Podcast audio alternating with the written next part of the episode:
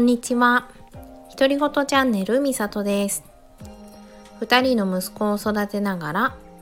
ヨガ講師、保育士、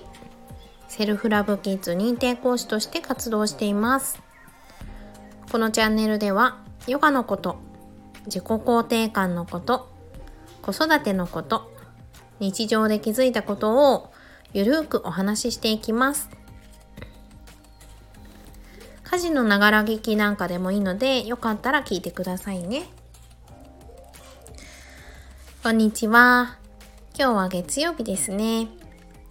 皆さんどんな週末を過ごされたでしょうか？私は基本的にワンモワンオペで過ごしてるので、昨日もね、公園に息子2人を連れて、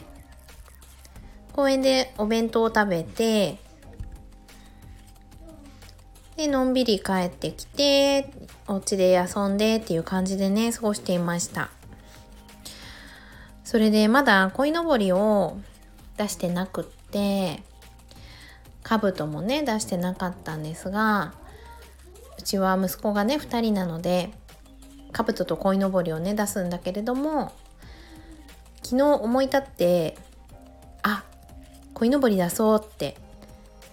で、日を調べたら、大丈夫そうだったんですよね、午後は。だから午後、公園から帰ってきてから、鯉のぼり出そうと思って出したんですけど、あのね、ワンオペの、ね、土日にやるものじゃなかった。本当に。すごい大変でした鯉のぼり出すの。毎年思うんだけどね本当に。なんか組み立てとかも結構複雑でだけど息子は手伝いたい長男が手伝いたいって言うけど手伝える工程がねあんまりなかったりしてでもやりたいやりたいって言ってで私も細かいのあ難しいって思いながらやってそしたら次男がお腹すいたって泣いちゃってもうね、カオスでしたね。ああ、もうやめたって言って途中でやめて。うん。で、長男、あ、じゃないや、次男に離乳食とか、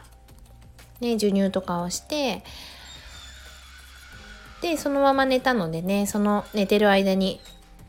ちょっと母ちゃんやるわって言って、鯉のぼり出しました。うん。頑張ったなと思ってね。昨日はちょっと疲れちゃった。その鯉のぼりを出すのに。だからもう今日はねご飯は作りませんって言ってもうあるもので済ませるっていう感じにねいたしました。昨日は。そうそうそんな週末をねうん過ごしていましたね。昨日すごい暖かくって暖かいっていうか暑いぐらいでしたよね。もう半袖の子もたくさんいてねすごい公園日和でとっても楽しい一日でした。それで今日は何を話そうかなって思ったんですがこの間次男のベビーマッサージに行ったお話をしたいなって思ってます。金曜日に次男が生まれてから初めてベビーマッサージに行ってきました。長男の時はコロナ前だったので長男を産んだ産院でねベビーマッサージのクラスがあったんですね。でそこに通っていて4ヶ月ぐらいからかな通ってたからもうずっと毎月毎月月に1回通ってたんです。で次男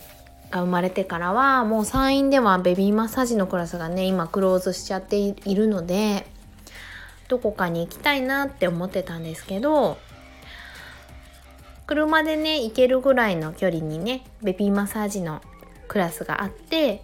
その先生とねずっとインスタでつながってたのでそこに行ってみま行ってみようかなって思っていて。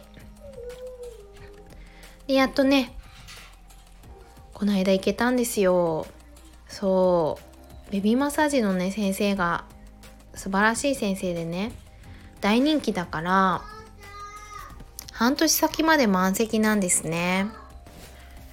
それで私がベビーマッサージに行こうって思ったのがね2ヶ月ぐらい前かな。あそろそろ次男ももう首も座ってしっかりしてきたしベビーマッサージでも行きたいなって思ってインスタを見たら半年先まで満席だったんですよね。で動き始めちゃうとねベビーマッサージって難しかったりするからあちょっといけないかもしれないって思ったんですけどダメ元でねキャンセル待ちをお願いしたら相手ねこの時期に行くことができましたそれで普段いろいろね私も活動しちゃってるから次男と一緒にいる時間はすごく長いっていうかねほぼずっと一緒にいるんだけど次男と濃厚な時間を過ごすってことがねあんまりなかったりしてもちろん日中遊んだりもするしね抱っこしたりとかおんぶしたりとかもしてるんだけど次男と向き合って過ごすっていうことがねあんまり長い時間ってしてないんですよね。私もそういう気質だからかなちょっと忙しくしちゃうんですよ。だからベビーマッサージに行ったら必然的にね次男ともうその時間はどっぷり一緒に向き合ってね過ごせるからそういう意味でも私のためにかな私が次男との時間を過ごしたいって思ったのでベビーマッサージに行こうかなって思ったんです。それでね行ってみたらねすごい良かったですねとっても。まず先生のお宅が素敵すぎた。モデルハウスでしょうかっていうぐらいね すごい素敵なお宅だったんですよね。インテリアとかもとっても素敵だしなんか BGM が流れてたりとか窓がねすごく広いんですけど大きくってそこからねお庭の木がとっても緑で黄緑ですごい綺麗だったんです。だからそんな緑を見ながらベビーマッサージのレッスンを受けててそれで次男がすごい楽しそうだったんですよ。次男は割と人に構ってもらいたいっていうねタイプなので動き回るようになったんだけどずりばいしたりとか座れるようになったりとかしたんだけどベビーマッサージの時こう触られるのが嬉しかったみたいでもう全然仰向けからひっくり返りもしない。いつもすぐくるんってなっちゃうのにマッサージしてる間ねすごいおとなしくマッサージされてたりして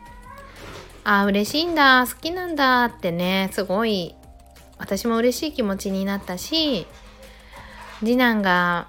めちゃくちゃ笑っててあこの時間過ごせてよかったなってね私も思いました。そうそれでベビーマッサージ自体もねとっても素敵だったんですけどその後みんなでねあの、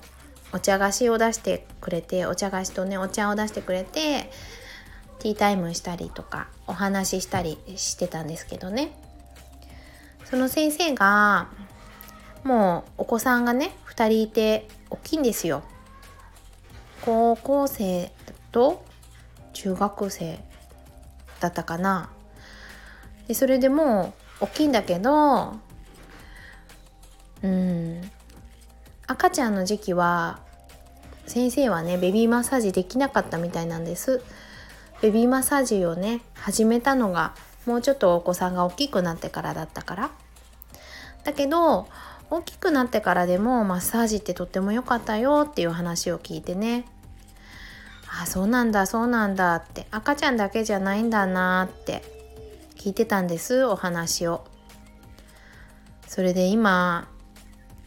長男がねうん新年度始まって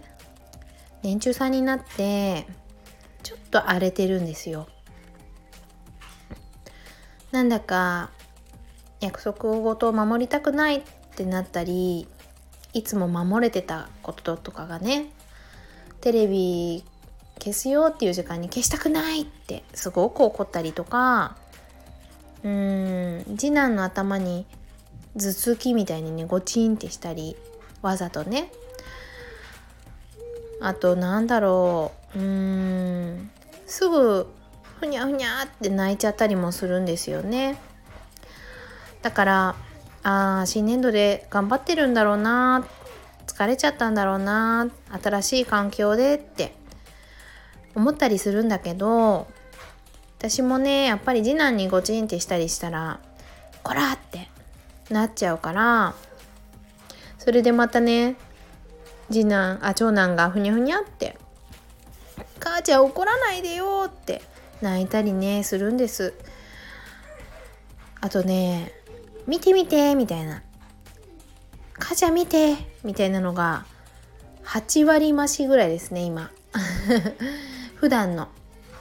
自分たちでもあ自分でも遊べるんだけど長男って。だけど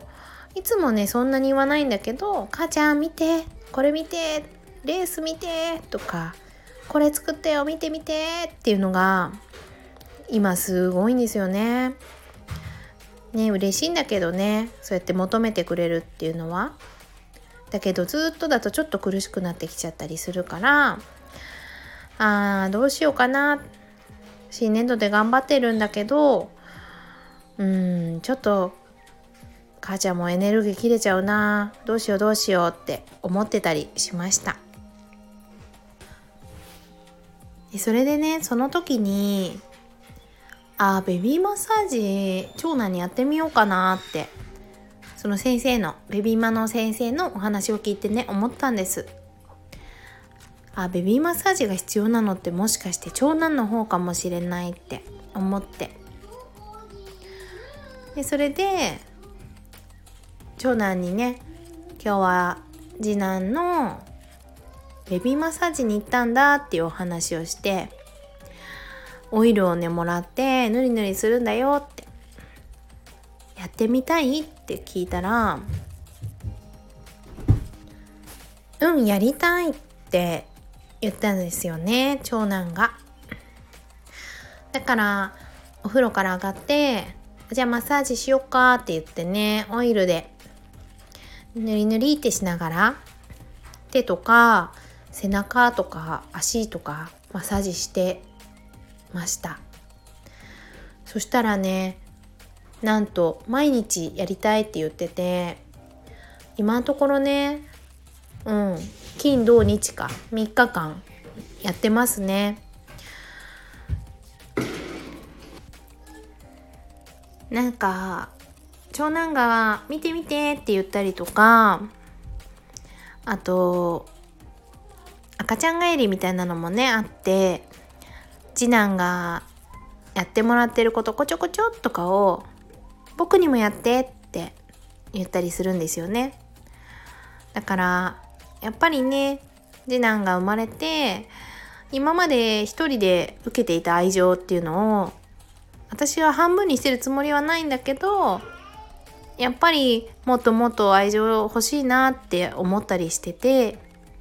で私もねこうやっていろんな活動をしてるから長男のことだけを考えてっていうこともねできてないし、うん、なんだろうなうん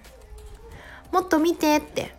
もっと僕のこと見てって思ってるんだろうなって思ってるんですね常々。だからそういう意味ではマッサージをする時間っていうのは長男のことだけを見て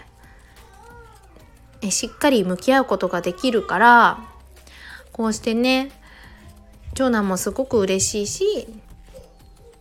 私にとってもとってもいい時間だなって思いました。だから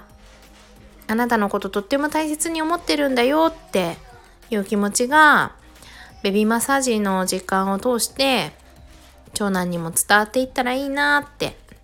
ねそんな風に思います。でいつまでねこの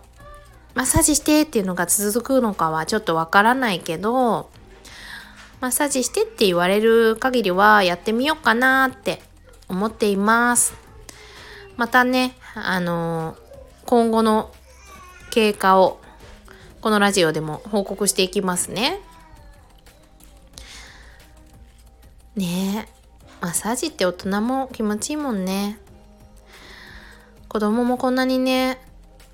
大人に大人？親？親にマッサージしてもらうの嬉しいんだなって。なんだかそんなことを思いながら触れ合いを楽しんでいる毎日です。ベビーマッサージいいですね。それでは今日はこのぐらいにしていこうかなって思います。また今日から始まった1週間皆様素敵な1週間になりますようにお過ごしください。最後までお聴きくださりどうもありがとうございました。それではまた。